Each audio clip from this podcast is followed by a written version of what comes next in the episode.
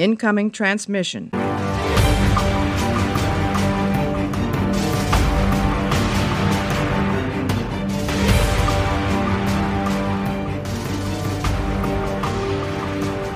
Hallo und herzlich willkommen zu einer neuen Ausgabe Warpcast. Diesmal geht es wieder um Discovery, die sechste Folge aus der dritten Staffel.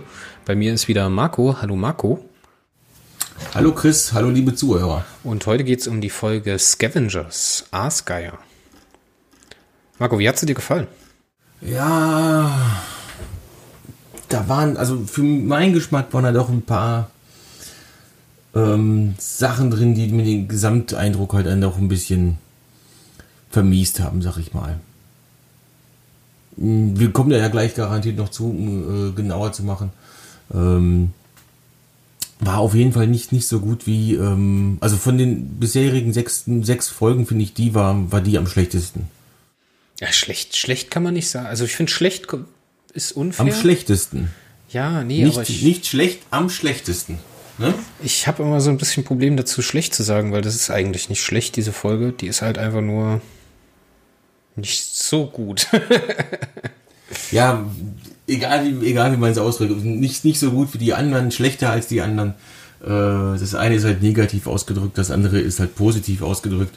Äh, letzten Endes mein, ist beides das gleiche. Wir, wir sind da, glaube ich, äh, einer Meinung, das ist ein, das ist ein, Runter, äh, ein Runterzieher quasi, von, von der Qualität her, oder? Ja, ja. Ich finde, er hat seine Momente, ja. aber es ist schon. Das ist, die ja. Kurve flacht wieder ein bisschen ab, das muss man sagen. Ja. Da, sind, da sind schöne Momente drin, da kommen wir ja auch garantiert noch zu, aber es sind halt auch eine Menge Sachen dabei, wo man sich einfach sagt, nee, ja, nee. Lieber nicht. ja. Wer hat die Folge denn gedreht? Douglas Arnios, Arniokoski, okay. Schwieriger Name, die haben irgendwie bloß Regisseure mit schwierigen Namen. Ja. Aber was hat er noch gemacht? Der hat Lethe gemacht, der hat The Sound of Thunder gemacht, der hat Through the Valley of Shadows gemacht, der und der hat Scavengers gemacht aus Discovery, der hat den Short Track The Brightest Star gemacht und aus Star Trek Picard die Folge Nepente. Und das wundert mich der jetzt doch ein bisschen. Der hat obendrein, äh, der ist Co-Executive Producer bei äh, Picard. Ja, Nepente war ja eine der wenigen Folgen, die mir gut gefallen haben. Oder nachhaltig immer noch gefallen. Auch nach dem Staffelende noch gut gefallen. ja. Ja, das ist komisch. Aber ich finde hier regietechnisch ist hier nicht viel falsch gemacht worden. Das ist echt auch wieder gute Arbeit. Schöne Blicke fürs Detail, aber ich glaube, die, Vol äh, die Probleme der Folge liegen woanders. Die liegen eher beim Skript. Ja, oder? Wie die liegen beim das? Skript und die liegen beim Skript und dabei, dass man seine eigene Kontinuität wieder mal äh, über den Haufen wirft. Und zwar meine ich damit jetzt nicht die Kontinuität zu TNG oder sowas, sondern äh, Discovery innerhalb. Ah. Ja, aber lass es uns doch mal Stück für Stück halt Lass uns doch mal Stück ja, für Stück abbauen. Uh, written by Anne Coffel Saunders. Die kenne ich gar nicht. Hat doch keinen eigenen mehrere Alpha-Artikel, sagt mir jetzt auch nichts. Weiß ich nicht, ob ich die kennen muss. Hm. Gut, gehen wir es einfach mal durch. Die Discovery bekommt ihren Auftrag als Eingreifschiff. Und das finde ich schon wieder eine sehr, sehr intelligente Lösung, indem man nämlich nicht die. Also, äh, ähm, warte kurz, zu der Anne Koffel, äh, Anne Koffel Saunders. Die ähm, ist Produzentin gewesen bei äh, Smallville und bei Star Trek Discovery, halt auch schon bei fünf äh, Episoden, und zwar jetzt alle von der dritten Staffel. Und die hat auch schon äh, eine andere Folge geschrieben, aber das ist, glaube ich, eine spätere Citadel. Die kommt, glaube ich, erst später. Aber die war auch bei Battlestar Galactica, bei dem Reboot dabei. Und bei Chuck, Smallville, Eureka. Also die hat schon durchaus was gemacht, aber die hat halt bei Star Trek noch nicht allzu viel gemacht. Außer eben mit so ein bisschen Discovery. Ja, ich warte mal ab, bis ich die Citadel-Folge dann noch sehe, bis ich mir ein abschließendes äh, Urteil bilde. Aber hier, finde ich, gab es ein paar Skriptprobleme, die äh, vorher in den ersten fünf Folgen nicht da gewesen sind, muss ich sagen. Ja. Aber okay. Die Discovery bekommt ihren Auftrag als Eingreifschiff der Sternflotte oder der Föderation, was ich eine sehr, sehr coole Idee finde, nämlich nicht indem man hektisch die Discovery von einem Ort zum nächsten schickt, sondern indem man sie konzentriert einsetzt, wenn man sie wirklich braucht. um sie nicht abzunutzen und sowas. Das finde ich ehrlich gesagt eine coole Idee und hätte ich so nicht erwartet. Ich hätte jetzt gedacht, die äh, werden jetzt erstmal von, von Mission zu Mission geflitscht. Aber hier geht man damit ein bisschen überdacht um. Gefällt mir gut die Entscheidung. Man nimmt so ein bisschen das Tempo raus aus der Staffel. Mhm. Aber die Frage ist, wo es hinführt. Ja, ich, ich äh, prangere das ja immer ein bisschen an, wenn das so eine Schnitzeljagd wird. Und bis jetzt hatten wir immer Zwischenstopps der Discovery als Schnitzeljagd und jetzt haben wir es halt ein bisschen anders. Das gefällt mir an der Folge ganz gut, dass das jetzt nicht wieder so äh, mit Mann und Maus in eine Richtung geht, sondern dass man halt auch wieder so einen Moment hat, wo die Folge halt mit ein paar anderen Elementen spielt. Und die äh, Discovery wird aufgerüstet, was ich sehr, sehr cool finde. Ich fand den Moment cool, als ich die Warp-Gondeln gelöst haben. Das hat mir sehr, sehr gut gefallen. Das sieht auch optisch sehr, sehr gut aus. Ich finde es leider schade, dass sie das im Intro nicht überarbeitet haben. Weil die Szene haben wir im Teaser, glaube ich, also vor dem Intro. Und dann rollt das Intro ab und dann sieht man halt, dass die Gondeln fest an der Discovery verankert sind. Das hätte man an der Stelle ein bisschen verspielter machen können und dem, dem Intro dann halt die Gondeln freischwebend machen können. Ja, die, ähm, Discovery macht ja immer ein Staffel-Intro. Also zu jedem, zu jeder Staffel gibt es ein neues Intro was sich halt meistens nur in Details unterscheidet. Also wenn das jetzt so bleibt mit den äh, schweben, freischwebenden Gondeln, dann wird es garantiert im nächsten Intro halt dann äh, so sein. Aber ich glaube nicht, dass die das, jetzt das Intro halt wechseln. Das ist, ja, glaube ich, zu, aber ich zu aufwendig einfach. Ja, ich hätte es cool gefunden, vor allen Dingen, weil man sich in anderen Details, zum Beispiel Michael Burnhams neue Frisur, die ist ja auch im Intro zu sehen. Es gibt ja diesen aber Moment. Die war ja von Anfang an geplant quasi. Ja, na klar, aber ist ja umgebaut. Ne? Also Warum machen sie es für die Frisur und nicht für die Warp-Gondeln? Weil die Frisur kein Spoiler ist. Ach Gott. ja, wenn, wenn, du, wenn du im Intro äh, Burner mit langen Haaren siehst oder sowas, das haben wir schon im Trailer gesehen, dass die, dass die da so lange Haare hat. Also das, das, ist, das ist kein großartiger Spoiler. Aber äh, freischwebende Warp-Gondeln haben wir halt vorher noch nicht gesehen gehabt. Nirgends. Weder in dem Trailer noch sonst wo. Und das wäre schon ein Spoiler. Also das kann ich nachvollziehen, dass man das sein lässt. Und ich kann es auch nachvollziehen, wenn man das, äh, jetzt die Staffel halt einfach dabei belässt, dass das Intro halt so bleibt. Marco, hast du nochmal nachgeschaut bei Calypso, ob die Warp-Gondeln da freischweben? Ähm, nee, aber bei Calypso habe ich was anderes nachgeschaut. Okay. Da kommen wir noch zu wahrscheinlich. Aber wobei, es hat mit dem Upgrade zu tun. Ähm, ich habe ja gesagt, dass man sich selber wieder hier so in den äh, Hintern beißt ähm, und seine eigene Kontinuität nicht äh, verfolgt. Denn tatsächlich in Calypso steht auf der Discovery 1031 und kein A. Und jetzt haben wir ein A auf der Discovery. Ich habe jetzt weniger ein Problem damit, dass die Discovery ein A hat, weil die ist ja offiziell zerstört und äh, Zeitreisen sind illegal. Also sagt man, ja, wir haben jetzt ein klassisches Design ausgegraben, haben ein neues Schiff gebaut ähm, und nennen es Discovery A, um das Schiff da, von damals halt zu ehren, damit es nicht so auffällt. Kann ich nachvollziehen. Aber dann hätte man, ja, keine Ahnung. Bei, bei Calypso war es halt 1031 und ohne A. Das ist dann so ein bisschen blöd. Da hätte man einfach halt dann jetzt sagen müssen, nee, komm, wir haben das jetzt damals so entschieden, dass es 1031 ist, also mussten wir das auch so beibehalten da die äh, Existenz der Discovery ja offensichtlich äh, generell eine Geheimsache war, wird es wahrscheinlich, äh, würde es wahrscheinlich tausend Jahre später auch eh keinem auffallen, wenn da jetzt auf einmal ein Schiff mit der 1031 rum, rum, rumfliegt und nicht 1031a. Deswegen. Aber ich muss sagen, einfach nur was Tolles machen. Wenn das das größte Kontinuitätsproblem ist, ist mir ist das noch gar nicht aufgefallen. also mir, mir fällt sowas einfach auf. Mir fällt sowas einfach auf. Auch diese äh, freischwebenden Warp-Gondeln, klar, das sieht äh, toll aus, aber das hätte ich gerne erklärt gehabt. So kann ich es mir nur zusammenreimen, dass das irgendwie mit dieser programmierbaren Materie zusammenhängt und dass die im Prinzip gar nicht wirklich freischwebend sind, sondern dass die durch irgendwelche Kraftfelder oder eben durch diese programmierbare Materie gehalten werden und dass dadurch auch die Energie fließt. Weil irgendwie muss ja die Energie dahin gehen. Mit einer Tesla-Spule oder sowas halt? Keine Ahnung. Ähm, das ist klar, das, das, das sieht cool aus oder so, aber letzten Endes ist es wahrscheinlich technisch absolut unpraktisch. Aber ja gut, die Raumschiffe, die, die wir kennen in Star Trek, sind wahrscheinlich eh alle unpraktisch. Am praktischsten sind die Kugelraumer von Perry Roden. So, also so äh, Kugel. Ja, die ganzen neuen technischen Gimmicks kommen dazu. Dieses neue Interface, dieses persönliche Interface, das finde ich eine sehr, sehr geile. Ähm, ja, das macht ja auch Sinn.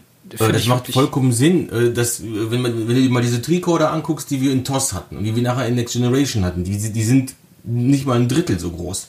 Ne? Und ähm, dann sind die Kommunikatoren in, in die Batch gewandert und sowas. Es macht irgendwo Sinn, dass man das irgendwann am Ende alles vereinen kann, vor allem tausend Jahre in der Zukunft. Das ist, ist für mich auch überhaupt gar kein Problem.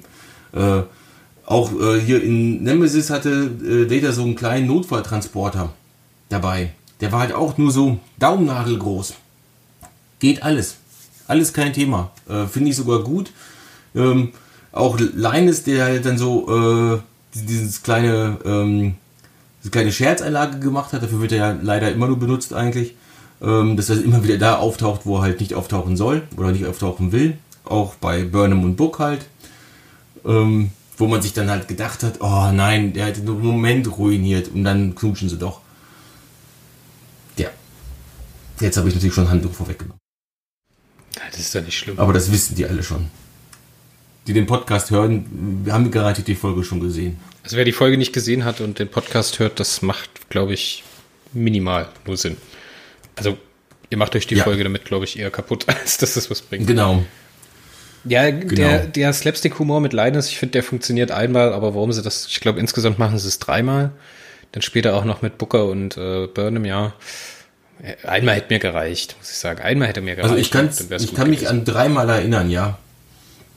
Einmal auf der Brücke, einmal äh, in den äh, Maschinenraum und einmal halt in den Turbolift. Dann kommt An Groll. die dreimal kann ich mich erinnern. Dann kommt Groll und Groll ist, ich bin großer Fan von Groll. Ich bin selber Besitzer einer dicken Katze. Ähm, und ich finde Groll mega hübsch. Und wenn, wenn, wenn der irgendwie ein neues Zuhause suchen würde, würde ich den bei mir aufnehmen. Ja. ja. Ähm, kann man ja mal nachfragen. Also äh, zum einen hat äh, Grudge, also Groll im Original tatsächlich ähm, ähm, auch einen eigenen Memory Alpha Eintrag und auch die Katze, die äh, äh, Groll spielt, hat ähm, tatsächlich auch einen Memory Alpha Eintrag. Ja, Steht natürlich nicht, äh, nicht viel bei, ähm, es ist eine von zwei Katzen, die halt Groll spielt. Das war es dann auch schon. Es äh, gibt ja auch noch Stories über die Hunde, die Portos in Enterprise gespielt haben. Das hatte ich beim letzten Mal mit Google. Ja. Portos heißt eigentlich Prada. Und in der, zwei, ähm, ab der zweiten Staffel wurde er von äh, zwei Mädchen, also zwei ja, weiblichen ja. Hündinnen gespielt. Naja, das habe ich auch gelesen gehabt. Äh, in Es liebe Star Trek so ganz nebenbei. Ähm, von Björn Sülter. Genau, den Star Trek Chroniken steht, steht, das auch mit drin. Ja, da steht sowas auch. Also, cooles Buch, muss ich ganz ehrlich sagen. Das, wo ich halt nicht sehr viel lese. Aber gut. Ja gut, dann kommt es zum großen Hallo, guten Tag, mein Name ist Michael Burnham, ich mache alles, was ich will, Moment. Ja. Das ist wieder so dieselbe schlechte Designentscheidung, wie man das schon am Anfang der ersten Staffel gemacht hat. Ich finde, am Ende bekommt das alles noch ein bisschen Geschmack. Aber jetzt ist es so, hä, warum, why again, warum nochmal? So, fällt euch denn nichts Besseres ein als das? Ja, Burnham hatte sich eigentlich richtig, richtig gut entwickelt. Jetzt auch in, in Staffel 3 halt, nicht mehr so eigensinnig, äh, mal zurückstecken. Äh, die hat ja vor allem halt auch ähm, noch vor kurzem, wir müssten an diese Karte ran, da und so, ne? Und da sagte Saru dazu, wir nehmen den Dienstweg. Und jetzt eine Folge oder zwei Folgen später sagt sie, äh, ach, scheiß auf die Sternenflotte, scheiß auf die Föderation, ich mache jetzt wieder mein Ding. Ja, der, Ende, äh, der, Moment ist aber fürs Ende geschrieben. Der Moment ist fürs Ende geschrieben, leider. Der Moment ist fürs Ende geschrieben, klar. Leider äh, hat man halt den, quasi. den cheap way out genommen, also den, den einfachsten, den billigsten Weg. Schade. Ja, ähm, sehe ich genauso. Ist schade, dass man da jetzt halt ähm, so billig quasi hin musste. Aber ich gehe davon aus, dass äh, Burnham spätestens am Ende der Staffel nicht mehr zur Sternenflotte gehört. Ja, gehe ich auch fest davon aus, wenn nicht sogar schon in der also, Folge, weil wir sehen ja am Ende, wie sie das, wie, das, wie sie das Badge ablegt, so. Und fragt, da fragt sie sich ja, also ihr Gesicht spricht ja da ganz viel, da fragt sie sich, ob sie da noch hingehört, so. Und das ist ja auch das, was sie schon zu Saru gesagt hat. Ich gehe eigentlich fest davon aus, dass sie äh, mal mindestens ja. aus der Discovery Crew ausscheidet oder halt mit Book und äh, Philippa ihr eigenes Ding macht. Würde ich auch ehrlich gesagt spannender finden. Die Frage ist natürlich nur, wie macht man das, wie verkauft man das dann? Die Serie heißt äh, Discovery. Verzeihung. Ähm, und es wurde von Anfang an kommuniziert, der Fokus liegt auf dem ersten Offizier. Dass Burnham jetzt nicht mehr der erste Offizier ist, das war sie ja zwischenzeitlich halt auch mal nicht. Also die war ja ab, ab Folge 3 schon nicht mehr äh, erster Offizier. Okay, ist in Ordnung. Ähm, aber trotzdem ist der Fokus auf Burnham. Aber die Serie heißt Discovery. Das wird ein bisschen schwierig, glaube ich, unter einen Hut zu bringen. Weißt du, was ähm, ich mega deswegen, cool finden würde? Wenn Alex Kurtzman am Ende der dritten Staffel einfach sagt, so Leute, und nächste Woche geht's weiter mit der Michael Burnham Spin-off-Show. Das würde Discovery reparieren. Zu großen Teilen. Und für die Leute, die Michael hm. mögen, wird es auch noch was geben. Ja, aber ich weiß. Also ich denke, Discovery kann ohne Burnham funktionieren. Mittlerweile sind genug starke Charaktere dabei. Äh, würde auch erklären, warum man, ähm, warum man jetzt auf einmal anfängt, die Charaktere halt auszuarbeiten. Ähm, ja, das, das, es, könnte, es könnte eine Möglichkeit sein, aber ich weiß nicht, ob, ob das so passieren wird. Oder, ähm, oder die äh, fliegen nach, also wir haben ja am Ende dann noch diesen Moment, als Saru sagt, wir finden die Antworten auf unsere Fragen. Und eine große Frage für äh, äh, Michael Burnham ist ja, wo ist ihre Mutter? abgeblieben. Mhm. Ne, wir sind ja an ihrem Ankerpunkt angekommen. Ich mache jetzt mal eine These. Ich würde es gut finden, wenn man das so löst. Und so könnte man praktisch auch zu Calypso hinkommen. Wenn die äh, Crew einen Weg findet, wieder zurück ins äh, 22. Jahrhundert zu kommen. Nee, 23. Jahrhundert, oder? Nee, 20, mhm. 23. 23.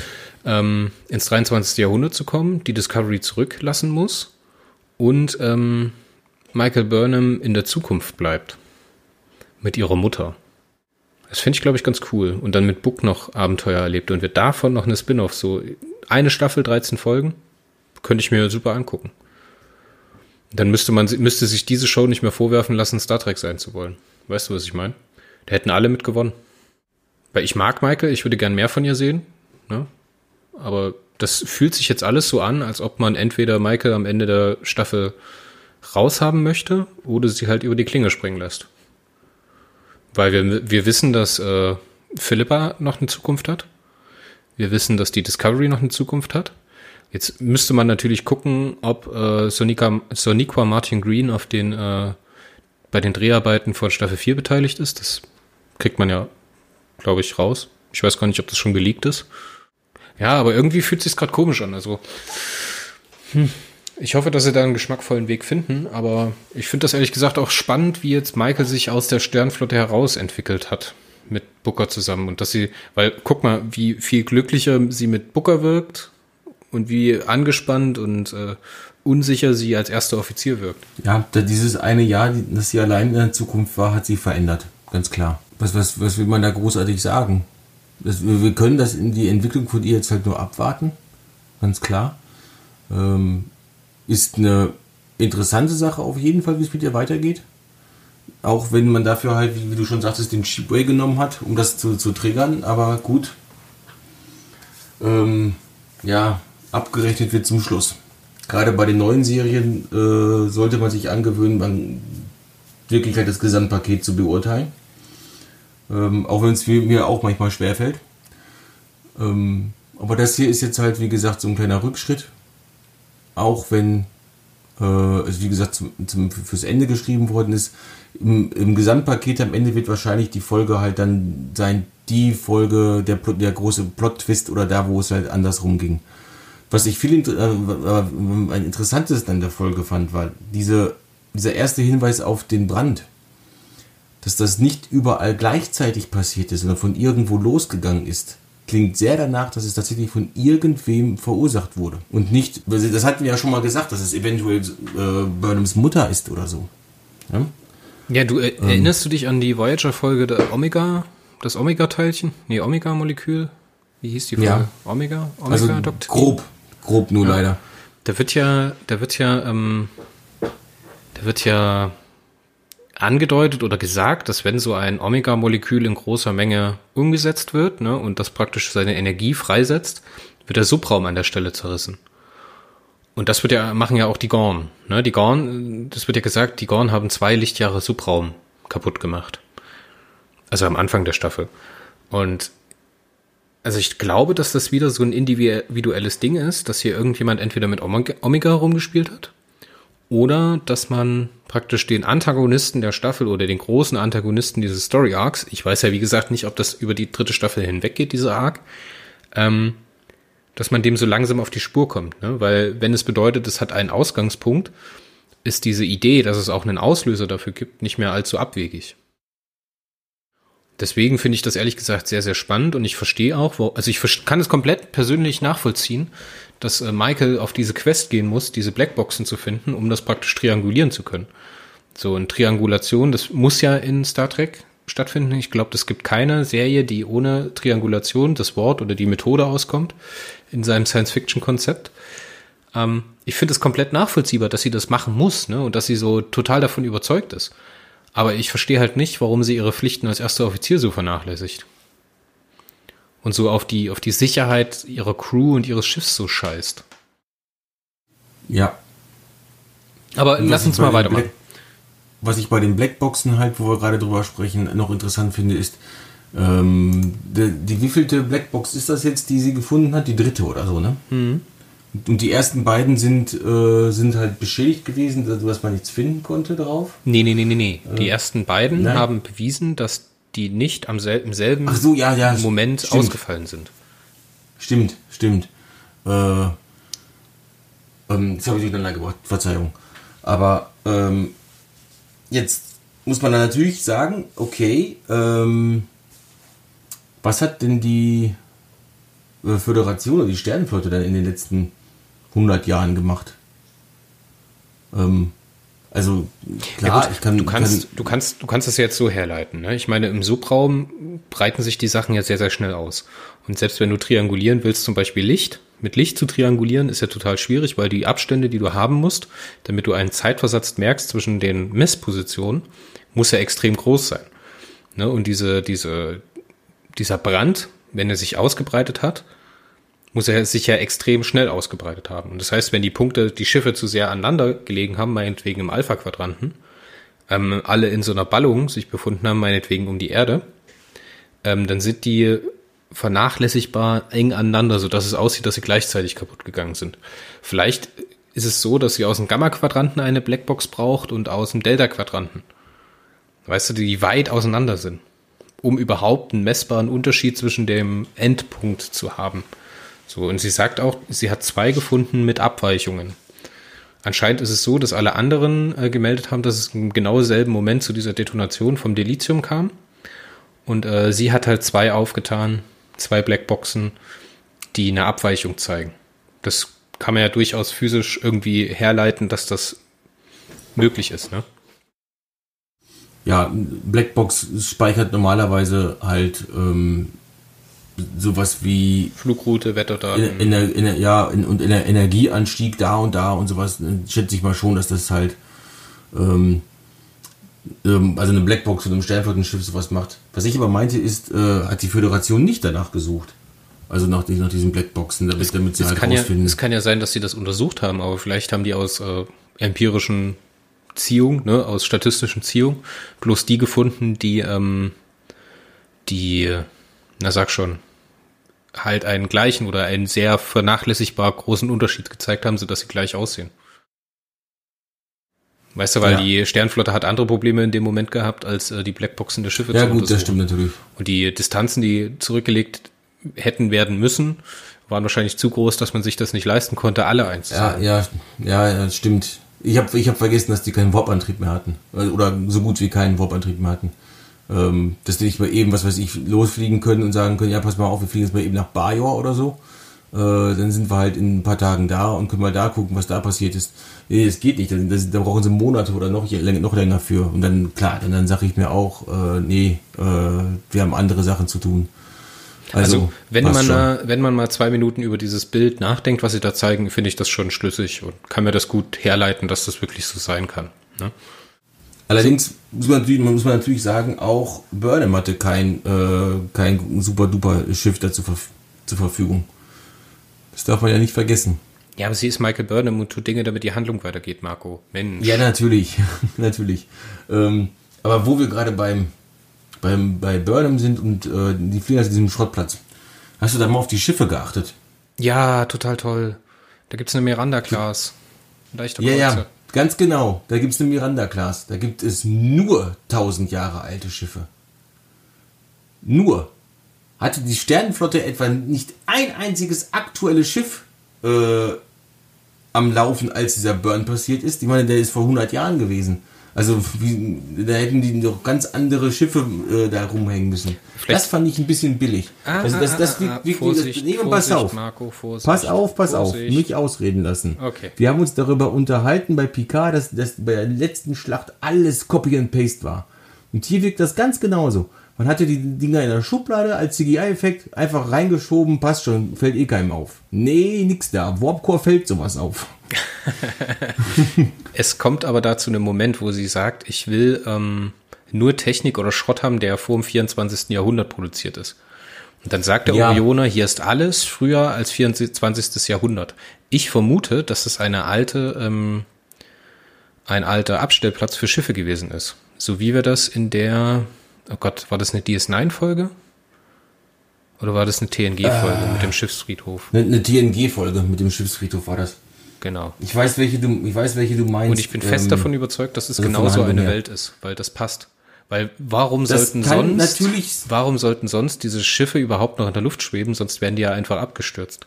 Weil die befinden sich ja ganz offensichtlich im Schwerefeld von diesem, von diesem Planeten. Und ohne Energie, ohne Warp-Antrieb hätten die ja keine Möglichkeit da zu schweben. Ich glaube, dass das so ein Schrottplatz ist.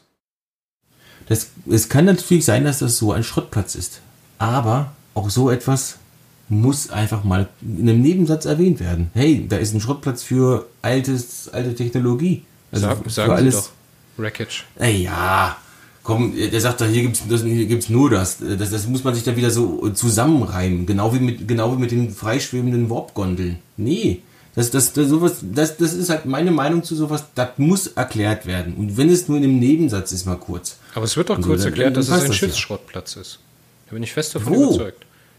In der Folge. Nee, er, er, er, er, sagt, er sagt, hier gibt es nur Technologie äh, aus dem 24, also, oder älter als das 24. Jahrhundert und will dir nachher auch was andrehen, was äh, gar nicht aus dem, aus, äh, aus dem Jahrhundert kommt. Also du meinst, was du meinst den ist. TNG Handphaser oder was? Ich, ich weiß nicht, ob es ein äh, das war ein aus TNG.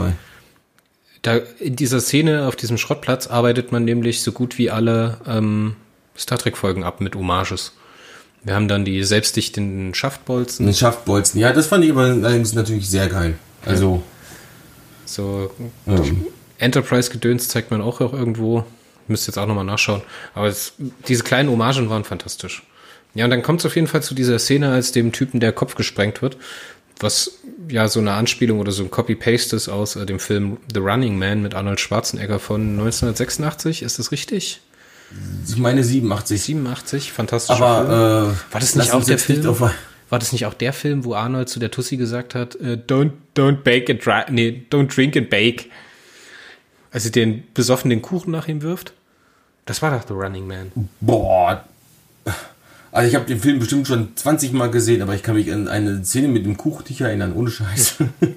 kann auch Total Recall sein, ich kann es nicht bis sagen. Total Recall habe ich auch schon ein paar Mal gesehen, aber nicht so oft wie Running Man. Ja, finde ich ein bisschen cool.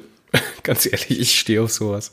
Weil die Orioner wieder so herrlich dümmlich, sadistisch und ausbeuterisch daherkommen. Das passt zu der ersten Folge und ich finde diesen Moment, als Giorgio oder Philippa, ich nenne sie einfach Philippa, ähm, am Anfang da mit ihm über, über dieses Holo spricht, finde ich fantastisch. Wie sie ihn dann anschreit, rede ganzen Sätzen. Mega. Mega. Ja, also also äh, Giorgio macht Spaß, ganz klar. Die, die, die macht Spaß und auch diese Flashbacks, die sie hat, ähm, da steckt halt noch mehr dahinter, ganz klar. Also es ist ja eigentlich logisch. Ähm, jetzt hieß es die ganze Zeit immer, was ich so im Fandom gehört habe, ja, irgendwie muss die Philippa ja noch ins, äh, in die, wieder in die Vergangenheit kommen, weil wir warten noch auf die Sektion 31 äh, Serie. Ja, und da, da habe ich, als ich die jetzt, jetzt halt, also jetzt gestern die Folge gesehen habe, habe ich gedacht, wieso eigentlich Vergangenheit? Wieso muss die eigentlich in der Vergangenheit spielen? Wieso kann die nicht einfach mit dem Cronenberg jetzt da äh, eine neue Sektion 31 aufbauen? Ja, aber ist der Cronenberg, also der, der Kovic sogar Sektion 31. Ja. Ja? Und, man müsste, äh, man müsste seinen Badge nochmal genau anschauen. Ich glaube, der hatte nicht Ich glaube nicht, dass die, dass, dass die, dass die äh, schon wieder so dumm waren und komplett äh, offen rumlaufen. Ähm, das ist ja generell einer der größten, größeren Plotholes von Discovery, äh, dass die äh, Sektion 31 von super geheim auf super offensichtlich auf super geheim gegangen ist. Und zwar so geheim, dass keiner davon wusste. Ja, als, Und, man in, in, als man in Discovery, Folge 3 das erste Mal auf der Discovery ist, dann sieht man ja auch schon Sternflottenoffiziere von Sektion 31. Mit schwarzen Badges, ja. Genau. Also ganz komisch. Ja, klar. Also ja, und jeder, jeder, jeder, jeder, naja, jeder, jeder kennt, in Discovery kennt jeder Sektion 31. In Enterprise war es komplett, der hieß glaube ich noch Büro 31, äh, war es aber komplett unbekannt und in Deep Space Nine wusste auch wieder keine, keine, keine davon. Also, da wieder nur die temporale da, Agentur, ne? Da hätte, es, da, hätte, da hätte jemand mal äh, tatsächlich so einen Kontext reinbauen müssen, irgendwie, warum in, des, in Deep Space Nine keiner mehr von Sektion 31 weiß. Und nein, ich kann mir nicht vorstellen, dass das äh, so funktioniert, dass am Ende von äh, Staffel 2 gesagt wird, nee, nee, äh, das gesamte Wissen über Discovery und den Sporenantrieb und sowas muss alles gelöscht werden und äh, die, den Offizieren muss verboten werden, darüber zu reden. Das hat ja auch wunderbar mit Talos 4 geklappt. wo, wo, die Todesstrafe, wo die Todesstrafe äh, drauf stand. Ähm, also ich fand die Folge mit Talos 4 in Staffel 2 toll. Es ist ein richtig geiles äh, Update quasi äh, von dem Design von damals. Man hat sich an die alten Sachen gehalten und hat ihn neu gemacht. Und auch so war die Folge an, an, ansonsten echt nett anzusehen. Aber, dass man eben die Discovery dahin fliegt, äh, oder Burnham alleine und darauf steht die Todesstrafe, hm, schwierig, schwierig wieder mal so ein Alleingang von Burnham, äh, wo sie keine Konsequenzen für bekommen hat. Aber letzten Endes, dieses Mal hat sie ja Konsequenzen gekriegt. Und das war auch angebracht. Ich würde, noch ganz kurz, ich würde noch ganz kurz eine Spekulation loswerden wollen. Ich denke, wir werden Gerne. binnen der nächsten drei Folgen einen Wechsel zwischen dem Normal- und dem Spiegeluniversum sehen. Weil in diesen äh, Flashbacks, die äh, Philippa da hat, sehen wir einen äh, Imperialen, der offensichtlich erschossen oder ermordet wurde, namens Saan oder zumindest steht es in den Untertiteln so, dass er San genannt wird. In der Synchronisation ist das alles ein bisschen, hört sich das komischer an, wie Saren oder Soren oder sowas. Aber er heißt San und ich gehe davon aus, wir haben nämlich erst mit Kovic diesen, diese Anspielung auf den Wechsel zwischen dem Mirror Universe und äh, dem Prime Universe.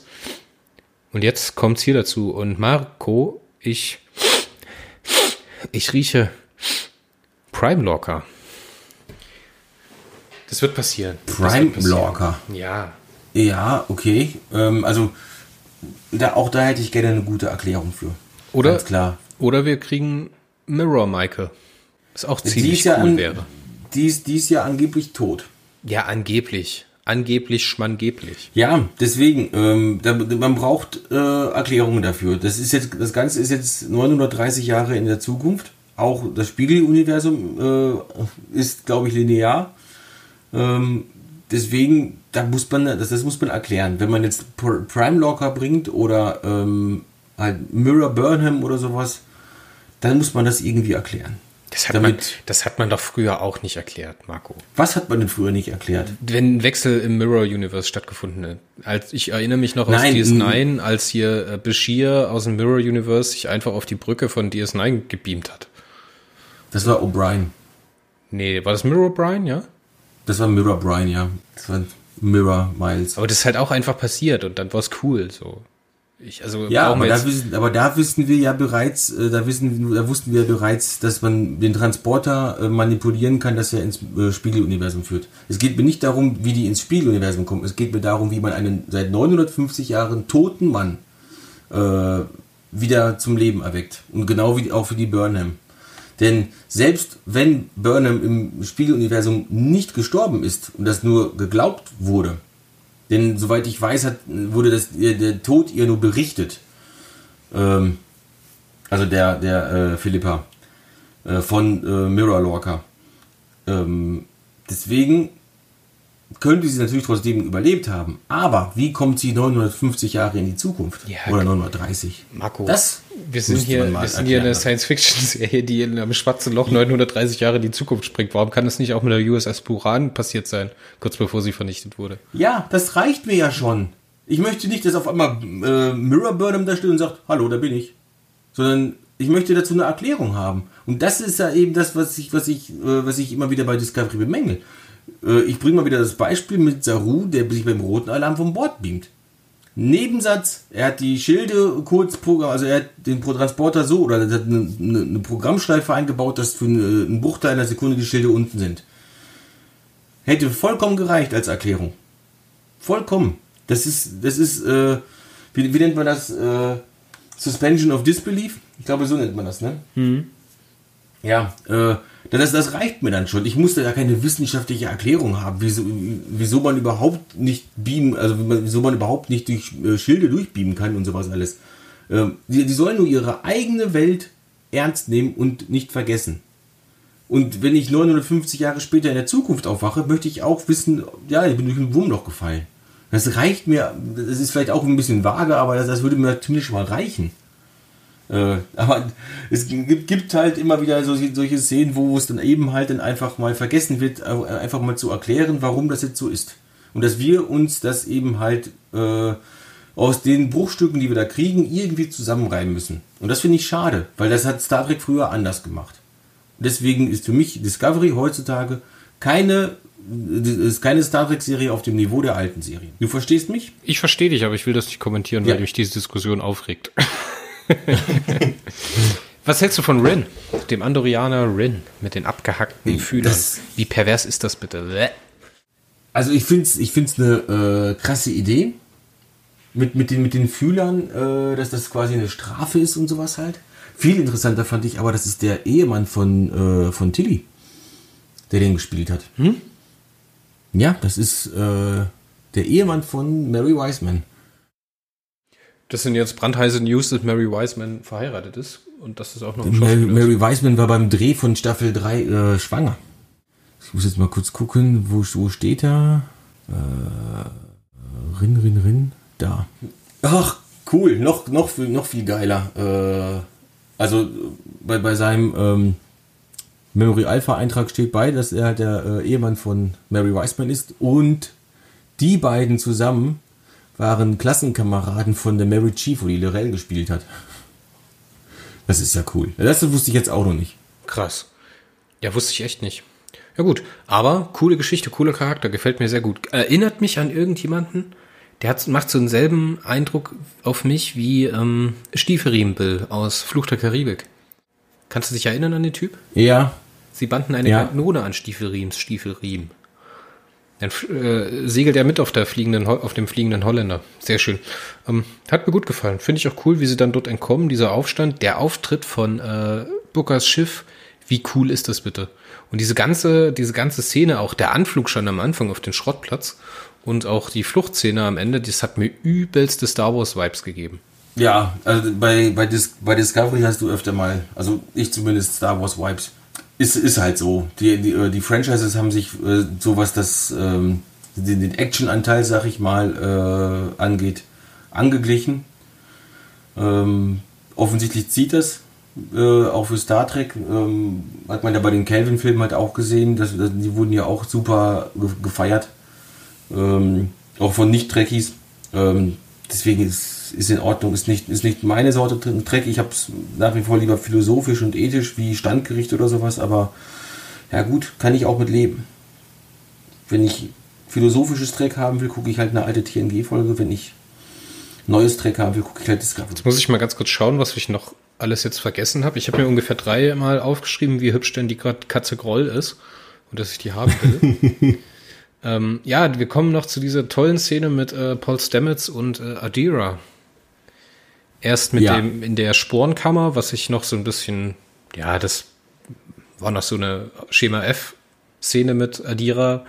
Uh, das Wunderkind kommt auf Ideen, die wir noch nicht haben, ne? Und auf der anderen Seite kommt es dann zu diesem Gespräch in der Cafeteria. Mega, mega geil. Also die erste, die erste Szene da mit dem äh, Sporenantrieb fand ich ein bisschen too much. Wir brauchen nämlich nicht noch ein Wunderkind an Bord der Discovery. Ähm, das, da wäre es mir lieber gewesen, wenn die nicht einfach da gesessen und gebastelt hätte, sondern einfach halt äh, ähm, zum Stamets gegangen wäre und gesagt hätte ähm, und mit ihm halt über diese Injektor-Dinger da äh, gesprochen hätte und sowas und, und äh, dann irgendwie eine Idee gehabt hätte oder sowas, weil er nun mal aus der Zukunft ist und äh, einfach ein ganz anderes technisches Verständnis hat.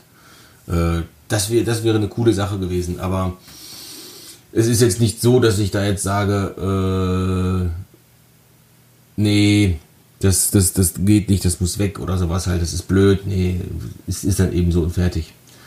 Aber die letzte Szene, die fand ich wirklich goldig. Ich sag mal goldig dazu.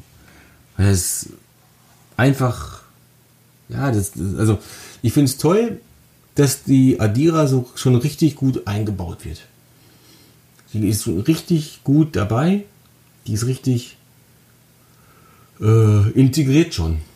Und vor Dingen halt auch mit Stamets und sowas halt. Wir hatten vorher hatten wir halt eigentlich nur Stamets und Tilly und Stamets und Kyber und Burnham und Tilly und Burnham und Saru und Saru und Tilly und das im Prinzip äh, passierte aber eigentlich, also Kyber war leider auch nur so nebenbei. Eigentlich war das diese fünf. Stamets, Saru, Burnham, Tilly sind, so, sind sogar nur vier. Und Kyber dann so halt so ein bisschen hinten dran. Vielleicht der Tyler noch ab und zu dabei. Äh, und jetzt mittlerweile haben wir äh, Beziehungen richtig untereinander, richtig viel untereinander. Adira hat mit Burnham im Prinzip so gut wie nichts zu tun. Dafür aber mit Stamets. Und äh, die Techno Terror, also Jet Reno, die sitzt da auch noch irgendwo zwischen. Find, find, fand ich jetzt ein bisschen schade, dass die diesmal nicht dabei war. Aber ja gut, die ist halt nicht immer dabei. Schade. Ich habe mir gerade noch mal, ich habe mir gerade noch mal diesen Schiffsfriedhof um Hanhau angeschaut und da ist ein ganz kleines Bild drin, was fast so aussieht wie die USS Stargazer, die äh, Constellation-Klasse mit diesen vier Warp-Gondeln. Mega. Mhm. Schönes Detail, super. Da gab es aber, äh, da gab es aber mehrere Schiffe mit vier, vier, vier Warp-Gondeln, die Prometheus ja, deswegen, deswegen, kann, deswegen kann ich es nicht ganz genau sagen. Aber ist egal. Kleine Anekdote. Wer es nicht weiß, äh, USS Stargazer ist das erste Schiff von, ähm, von äh, Jean-Luc. Ah. Von Jean-Luc Picard, ja, von JL. Das ist äh, aber nicht die Constellation-Klasse. Bist du das sicher? Ist, oh Gott, ja. Hm. Gott, wie hieß denn dieses blöde Schiff? Jetzt gebe ich einfach mal bei Google ein: Sternenflottenschiffe mit vier Gondeln. Gucken, ob wir da was finden. Kombibahn, Gondelbahn äh, mit vier Warp-Gondeln. Ja, ich habe jetzt hier ein Forum gefunden, wo Leute fragen. Es gab diverse Schiffsklassen. Der eine sagt Cheyenne-Klasse. Und ich meine, das ist die. Ach Gott, was für ohne Memory Alpha. Ja. Cheyenne-Klasse aus. Ist jetzt auch egal, eigentlich. Ähm, das ist jetzt nämlich halt wirklich so ein Punkt. Da unten ist, glaube ich, auch noch mal eins mit mehreren Warp-Gondeln. Ist ja, komm, lass jetzt, komm, wir ja. machen weiter mit unserer Folge. Ja, du hast damit angefangen. Ja, ich, ich finde das Schiffsdesign halt so schön mit den vier Warp-Kondeln, das sieht mega cool aus. Ähm, ich finde diesen Moment, als dann Michael Burnham wieder so eine Sache macht, hallo, guten Tag, mein Name ist Michael Burnham und ich rette die Welt und er entschließt mit Philippa gemeinsam alle Gefangenen auf diesem Planeten zu retten. Das ist wieder so dumm. Aber ich finde es so schön, dass sie da so selbstreferenziell und so mit einem zwinkernden Auge rangehen, weil alles, was die beiden dann anfangen, ihr ganzer Plan geht vollkommen in die Hose. So, na, ungefähr 4,3 Sekunden ist ihr Plan aufgedeckt und sie werden festgenommen. Mega geil. Mega geil. Mhm. Ähm, was, was ich mochte, ist, äh, dass sie am Ende dann von dem, von dem äh, Admiral richtig einen aufgekriegt hat. Ja, aber, das Ende, das finde ich aber ein bisschen doppelzüngig. Da musst du aufpassen, ne? Da musst du aufpassen. Die weiß das nämlich alles, was sie falsch gemacht hat und die hat es trotzdem gemacht. Ja, ja, natürlich. Äh, aber sie hat einen Einlauf gekriegt. Aber, äh, und da habe ich gedacht, ja, vielleicht vielleicht macht man jetzt doch, doch mal end, endlich mal so von wegen, okay, Moment, ich kann mir das nicht mehr erlauben oder sowas halt. Äh, und dann sagt sie, darf ich freisprechen? Und da dachte ich, what? Du hast gerade einen Mordseinlauf von einem Admiral gekriegt. da fragt man nicht, ob man jetzt mal einfach frei reden darf. Das, das gibt nur noch mal aufs Maul. Ähm, und ja, sie hat dann irgendeine Ausflucht dafür, also irgendwelche Ausflüchte dafür, warum sie das getan hat und sowas halt. Nee, nee, nee, nee, nee, ähm, nee, nee, nee, nee, nee, das sind keine Ausflüchte. Sie wirft dem Admiral da was ganz krass vor. Und dem äh, Saru gleich mit. Sie hat nämlich eigentlich nur getan, was Saru mit seinem Giotto, mit seiner Giotto-Anspielung aus der vorhergehenden Folge verlangt hat. So, und sie hat's bewiesen. So, Punkt. da gibt's keine Luft dran. Sie hat's bewiesen, damit, dass der, dass der ähm, Brand ein lokales Phänomen ist, was sich ausgebreitet hat und halt nicht überall gleichzeitig gewesen ist. Und das liegt nahe, dass es einen Verursacher davon gibt. So, und damit sagt sie, ich bin der bessere Mensch als du. Weil du beschränkst dich darauf, tausend Feuer gleichzeitig zu retten. Du bist nicht Sternenflotte. Und ich pack das Problem an der Wurzel. Natürlich funktioniert es in dem Moment nicht ganz so gut, weil Burnham halt erster Offizier ist und ihren Job, verdammten Job auf der äh, Discovery machen will. Ähm, ich finde aber, dass die Szene viel, viel mehr hat, als sie im ersten Moment äh, so andeutet. Ne? Sie weiß das alles, was der, was der Admiral ihr vorwirft. Ne? Und das ist halt auch so, ich müß, man, müsste, man müsste jetzt wirklich mal die ganzen Produktionsunterlagen sehen, wo das herkommt. Ob das jetzt aus dem Skript kommt oder ob das eine Regieentscheidung gewesen ist oder ob Odette Fair da gesagt hat, das machen wir so und so und so. Ähm, aber ich fand es total stark, die Entscheidung, dass der Admiral einfach nur sagt, was liegt mir auf der Zunge. Und dann sagt sie ganz genau das, was er hört, möchte ne, und was er denkt. So. Und deswegen ist da viel, viel mehr drin. Und das war eine absolut bewusste Sache von Michael, dass sie das gemacht hat. Sie hat das billigend in Kauf genommen. Und du siehst es auch. Selbst Tilly, selbst Tilly ähm, versteht Saru. Ne? Auch eine starke Szene.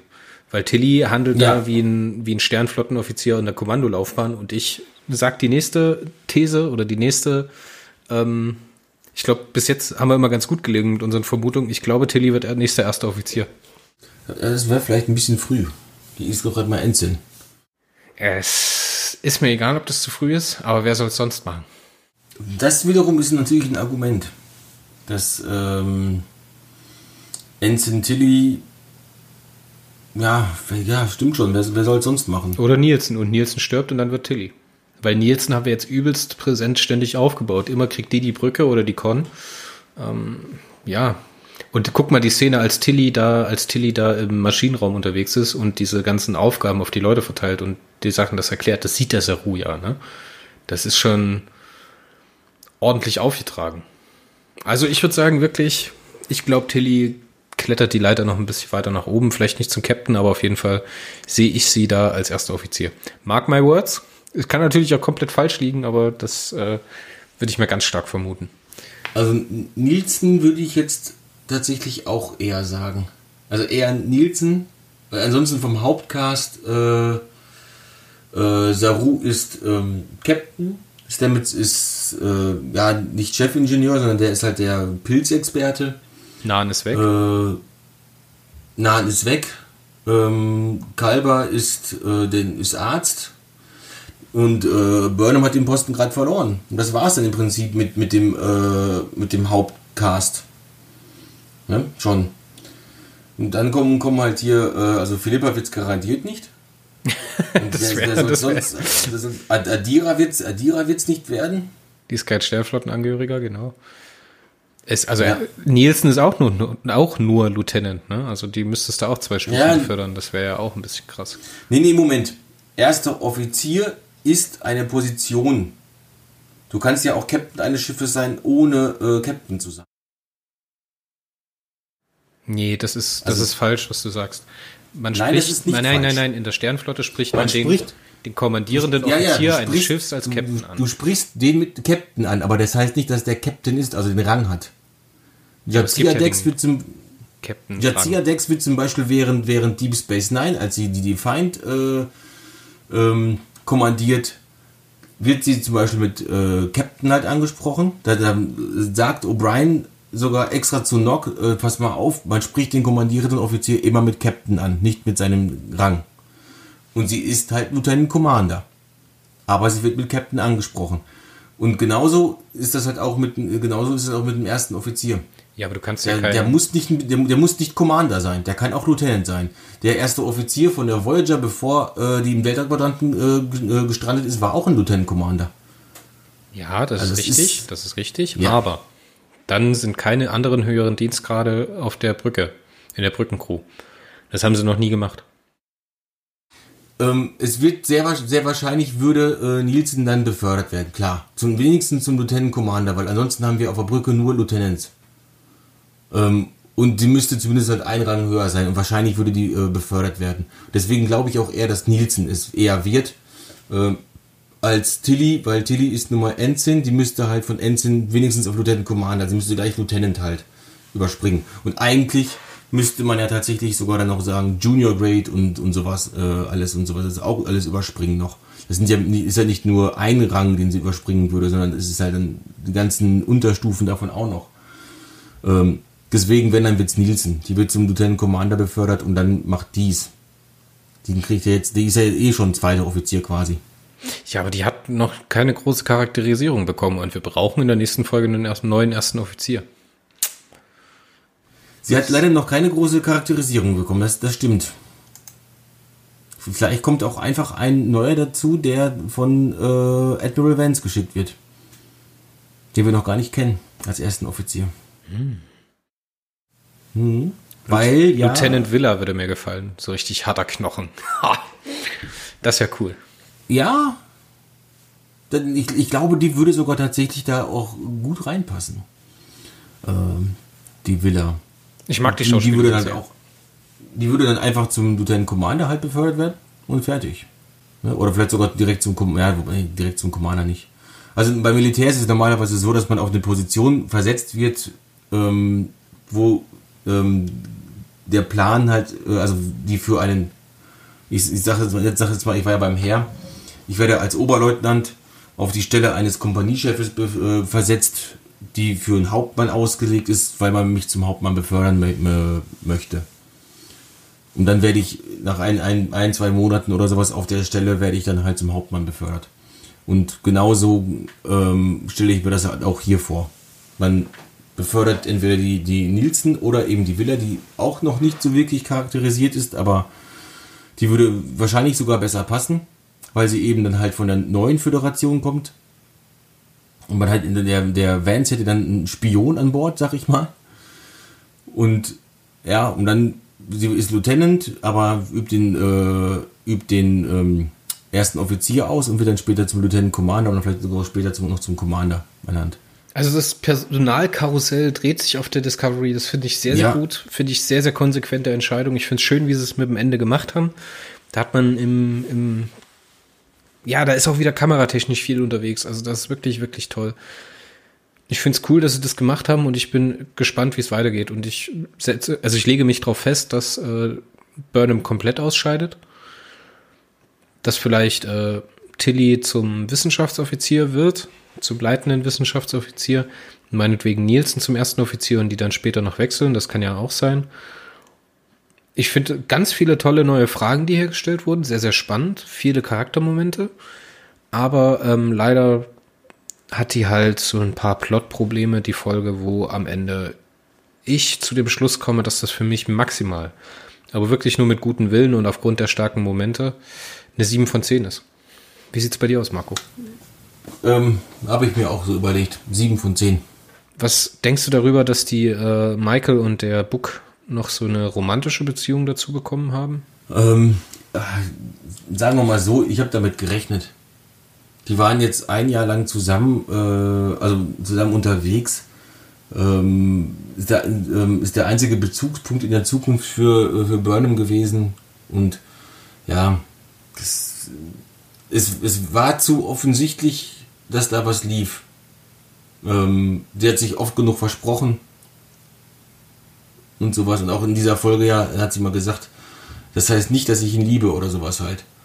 Oder dass, oder dass sie uns geliebt haben oder irgendwie sowas, hat, hat sie gesagt. Ähm, und ja, äh, also da, spätestens da war, spätestens da war klar, äh, dat, da ist mehr im Busch. Ich finde halt wahnsinnig toll, wie dieser Nicola Martin Green mit dem David Ayala zusammenspielt. Ich hatte ja gedacht, dass das aufgrund der Chemie von den beiden Schauspielern zueinander so gut funktioniert. Aber wenn du dir die äh, Anfangsdialogszenen an Bord von Bookers Schiff mit Philippa und Michael nochmal anschaust, da ruft sie das genauso ab. Also ich finde, sie hat als Schauspielerin wirklich nochmal einen Schritt nach vorne gemacht und schafft das jetzt wirklich, dieses Mimik, Gestikspiel, dieses Überzeugende, dieses Energetische, dann ist sie so leicht angefressen, holt sich ihren Kaffee, trinkt dann auf die Philippa ein. Ne? Das ist, ich finde die Momente, gerade mit David Ayala und äh, äh, Mich wie heißt sie, Michelle Yeoh, finde ich sehr, sehr schön. Ne? Und ich finde, sie ist wesentlich facettenreicher als Schauspielerin geworden. Sie ist nicht mehr dieses äh, Dramatic Squirrel, was dann so mit großen Augen in die Kamera guckt. Ich finde, sie ist halt wirklich ganz, ganz toller Schauspieler geworden. Und ich freue mich immer, sie zu sehen. Und ich freue mich auch immer, sie mit verschiedenen Charakteren vor allen Dingen zu sehen. Das macht mir echt viel Freude. Ich hätte diese, diese romantische Beziehung zwischen den beiden jetzt nicht unbedingt gebraucht. Ich hätte das spannender gefunden, gefunden, wenn man das im Dunkeln gemacht hätte. Also im Dunkeln gelassen hätte, nicht im Dunkeln gemacht, sorry. Ähm, ich finde es ein bisschen Panne, dass da Linus wieder auftaucht, weil das macht den Moment halt so lustig, wie es ist, ja. Macht es das halt wieder ein bisschen kaputt. Ja, ich bin zufrieden mit der Folge, weil es halt, wie gesagt, kleine Momente gibt, aber so alles in allem als Paket ist das halt nicht mehr die Klasse, die noch die vorhergehende Folge gewesen ist. Wie heißt denn eigentlich unsere nächste Folge, Marco? Das ist Unification 3. Uh, dann wird's spannend, ey. Unification 3. Zu welchem mhm. Planeten mhm. sollten die am Ende der Folge springen? Wie hieß der? Oh, da fragst du mich schon wieder was. So, da heißt das dann so hier, die äh, Emerald Chain äh, bricht die äh, Negotiations, äh, die Verhandlungen ab und dann Ihr müsst bald springen, sagt man ja dann. Ah, wie hieß dieser Planet? Mm. Steht auch in der Memory Alpha nicht drin. Steht nicht in der. Okay, na gut. Steht nicht in der Memory Alpha drin. Da, fehlt, da fällt mir in dem Zusammenhang gerade noch ein, äh, die USS Cuyahoga wird sie, glaube ich, ausgesprochen, muss zum Baryon Sweep. Auch wieder so eine schöne Anspielung auf TNG. Mm. Wahnsinn, toll. Wer, wer, wer, wer das sich fragt, nach das 1000 Jahren das Oder nach, nach 800 Jahren ungefähr zu dem Zeitpunkt, äh, der immer noch nicht, äh, also immer noch nicht eine, eine andere, bessere Möglichkeit äh, ge ge gefunden haben als dieses Baryonfeld, was ja alles Leben äh, tötet. Ja, ähm, gut. Wer, sich, Aber, äh, wer, mal, wer mal Lust hat auf eine etwas andere TNG-Folge, die nicht so nach Schema F abläuft, das ist diese ähm, Jean-Luc ist auf äh, Die Hard mäßiger Mission in der Enterprise ja. unterwegs und muss die Enterprise verteidigen. Also wer mal Bock hat auf was anderes in Star Trek, guckt sich mal die Folge verpasst Tuvok den vulkanischen Nackenriff. Ja. Also nicht, nicht Tuvok, sondern Tim Russ, aber ähm, es ist halt schon lustig, dass äh, Picard dann in TNG äh, bei, bei Tim Russ halt den vulkanischen Nackenriff ansetzt und äh, ihn damit halt überwältigt und Tim Russ spielt dann später halt einen, äh, einen Vulkanier. Aber Tim Russ war ja sowieso ähm, öfter mal in Star Trek zu sehen, nicht nur als Tuvok. Genau. Wer die Folge nochmal anschauen will, das ist äh, Staffel 6, Folge 18, Starship Mine auf Englisch. Ich müsste jetzt nochmal nachschauen, wie es auf Deutsch heißt, aber das findet ihr auf jeden Fall. Staffel 6, Nummer 18, auf jeden Jeder Fall. Jeder Reiter, der was auf sich hält, hat einen eigenen Sattel. Ja, mit dem Bolianer? Nee, was ja. ist es? Bolianer? Ja, Bolianer. Bolianer, ja. Mod. Na gut. Genug Tangenten, wir haben genug Wetten aufgeschleudert und ich glaube, wir haben alles besprochen aus der Folge, oder Marco? Ja, ich glaube, das war's. Hast du noch ich was bin beizutragen? Auch langsam müde. Nein, ich bin heute mal so frei und gehe früh ins Bett, auch wenn es jetzt wieder spät ist und kümmere mich um meine Frau. Alles klar. Dann äh, viel Erfolg dabei und äh, denkt dran, ab 1. Dezember. Ja, nächste Woche, meine lieben Leute, haben wir eine Neuigkeit für euch ab dem 1. Dezember. Also am 30.11. kommt ja dann der nächste Podcast zu Discovery und am 1.11. geht dann schon was Neues los. Uh, spannend. Uh, genau, es ja. gibt es nächste Woche Montag. Und nein, das ist nicht der Adventskalender, von dem ich schon mal gesprochen habe. Das ist was viel Cooleres. Na gut, alles klar. Genug Teasing. Wir sehen uns nächste Woche oder hören uns nächste Woche oder sehen uns vielleicht auch nächste Woche, wer weiß. Ähm, bis zum nächsten Mal. Auf Wiederhören. Tschüss. Ciao.